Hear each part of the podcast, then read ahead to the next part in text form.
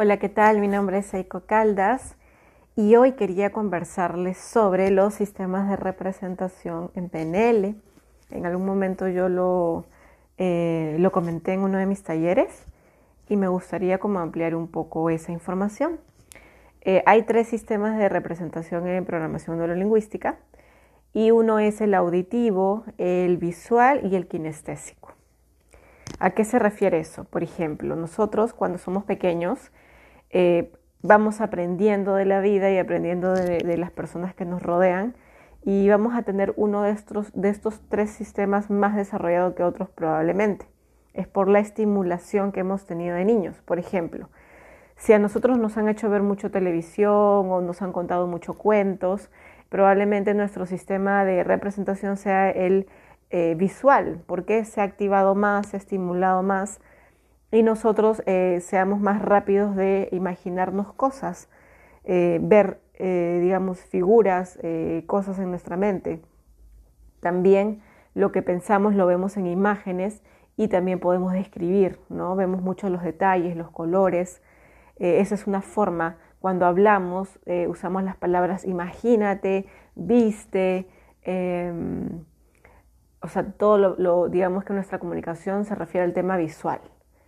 El auditivo tiene que ver con el desarrollo de la parte eh, auditiva, ¿no? Entonces, de repente, el tema de escuchar música, el que nos guste que nos hablen, em, de repente también hablar. Este, este sistema es más lineal, es más ordenado. Las personas que usan más este sistema son personas que les gusta em, escuchar, que les gusta, em, digamos, usar eh, información verídica, eh, son buenos expresándose también y les gusta eh, la, comunicación clara, sencilla y directa. ¿Sí? Si preguntan por algo, les gusta que les den la respuesta exacta, les gusta manejarse por, por números, con números, ¿no? Entonces, por ejemplo, si te dicen qué porcentaje es o demuéstrame con números cómo está lo cual cosa, son más teóricos, son más académicos.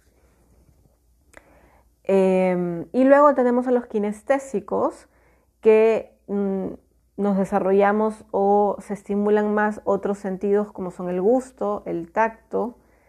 Em, sí, el gusto, el tacto y el olfato. Entonces son personas que les gusta tocar, eh, por ejemplo, cuando van a comprar ropa, son las personas que tocan el algodón, aunque no sepan de algodón, pero lo tocan, que son más este, propensos a sentir olores más rápido y que saborean eh, y pueden distinguir qué, ingredientes tiene una comida o, un dulce o, una preparación gastronómica. ¿sí? Son personas que han desarrollado más estos, estos este, sentidos probablemente les guste, les guste tocar, abrazar, em, sentirse acogido. Em, son de las personas que cuando les hablas o hablan, hablan de lo que sienten, expresan mm, de mayor manera sus emociones, eh, conectan con el tema corporal, con lo que sienten, las sensaciones del cuerpo. Entonces, ¿para qué sirve de alguna manera saber en qué sistema de representación estamos más tiempo o si podemos desarrollar los otros, porque también podemos desarrollar los otros sistemas. Por ejemplo, si yo tengo el auditivo, me gusta escuchar música, me gusta escuchar a las personas, me gusta leer, me gusta escuchar audiolibro, eh, soy una persona que, me, mi comunicación es directa, sencilla, clara, me gusta que me hablen con información verídica, me gusta eh, eh, todo de alguna manera tenerlo ordenado, y siento que a veces no me comunico bien con los visuales o con los kinestésicos, porque de repente los visuales son, eh, tienen una imaginación más activa, son más creativos y los kinestésicos son más sensibles, más emocionales. ¿Cómo puedo yo aprender a comunicarme con ellos? En primer lugar, desde mi propia experiencia, yo casi siempre he sido visual y kinestésica y me ha costado mucho el tema auditivo, el escuchar atentamente, el tener una comunicación directa y sencilla el usar este, números, el, comprobar la información que, me llega. Entonces, soy más, más este, emocional y soy más visual. Sin embargo, eh, una de las, uno de los desafíos más grandes que yo tuve en mi formación de coach ontológico fue afinar mi, mi, escucha, fue aprender a validar al otro, aprender a escucharlo, aprender a, a, tener silencios, aprender a ser más ordenada en mi comunicación, a, a menos es más y muchas cosas más eh, con mucha práctica, porque no es que naces así, es que lo aprendes de esa manera dada eh, o dado el contexto en el que te encuentras, ¿no? Cómo te han criado, qué, qué han estimulado en ti de pequeño, de quién has aprendido a ser kinestésico, de quién aprendiste a ser visual, de quién aprendiste a ser auditivo, cómo puedes ir mejorando cada uno de estos sistemas de representación o activándolos para que de repente tu, tu alcance sea más amplio, de repente para que tu forma de comunicarte sea más, más rápida, mejor, más abierta. Eh, desde la parte auditiva, aprender a escuchar, quedarnos en silencio, eh, validar al otro.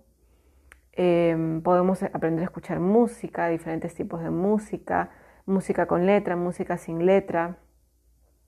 Aprender a tener una comunicación directa y clara. No, no, este, no querer darle toda la información a la persona, sino la información que me está pidiendo.